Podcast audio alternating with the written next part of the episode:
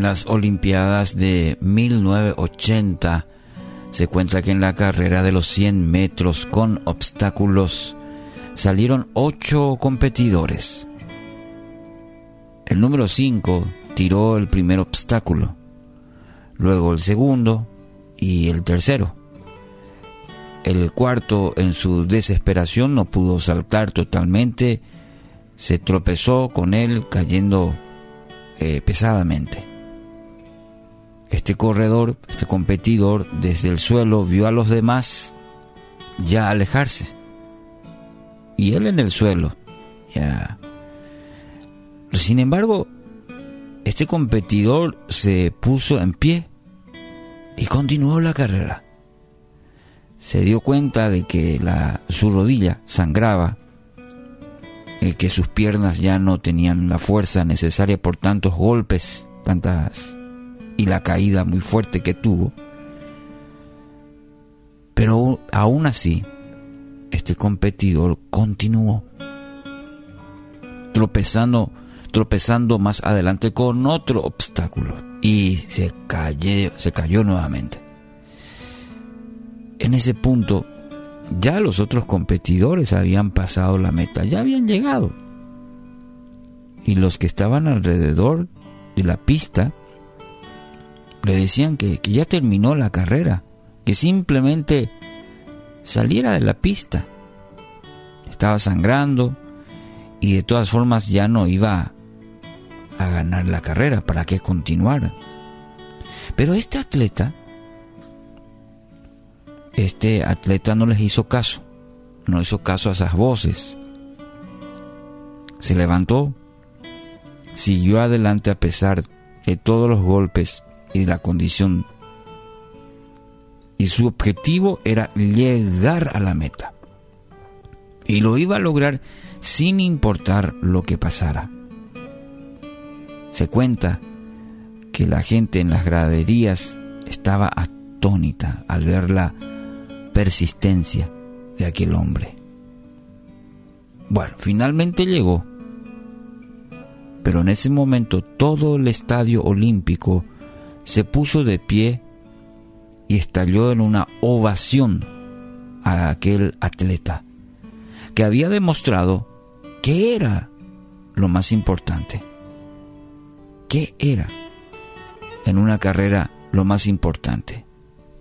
Llegar, llegar a la meta, perseverar hasta el final, sin importar los tropiezos. Primera Corintios 9:25 afirma, todos los atletas se entrenan con disciplina, lo hacen para ganar un premio que se desvanecerá pero nosotros lo hacemos por un premio eterno. 1 Corintios 9:25. Amigos, todos estamos en una carrera. A muchos lo afirman la carrera de la vida. La Biblia nos muestra que esta carrera es, es como la ilustración. Es, tiene obstáculos. Y es una carrera ardua, demanda esfuerzo, y la gana aquel que persevera, no el que llega primero, aquel que es persistente, como en el caso de este atleta que dejó una gran lección en aquella Olimpiada de 1980. Gana aquel que llega al final, el que persevera. Encontraremos muchos obstáculos. Mire, estamos empezando un nuevo año. Y en esta carrera, tenemos que decirlo, vamos a, va, a haber obstáculos que tendremos que pasar. Y como la ilustración muchas veces van a producir tropiezos y quizás caigamos, quizás nos produzcan heridas, como en el caso citado. Y podemos caernos y podemos lastimarnos. Pero, pero, pero, pero. Hay que volver a levantarse. El premio, según el, apóstol Pablo, vale la pena. Es un premio eterno. Entonces, Hay que poner los ojos en la meta, que es Jesús. Es un premio eterno.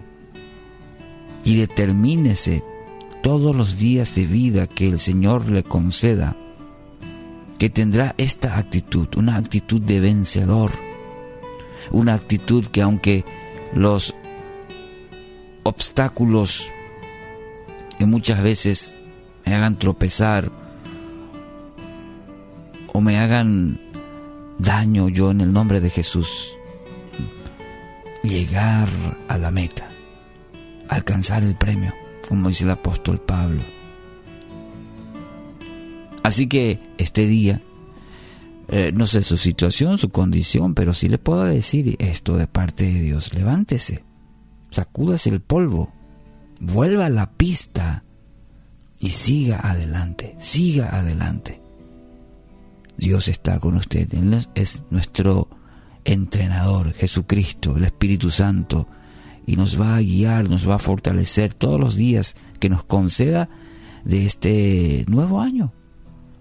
Nuestra actitud, nuestra determinación, sea el de perseverar. Una vez más le digo, ponga sus ojos en la meta, es decir, en Cristo Jesús. Y hoy propóngase que sea como su meta a este nuevo año fundamental. Decida perseverar, aunque no entienda, aunque no sienta, decida confiar plenamente en ese Dios poderoso. Él está con usted.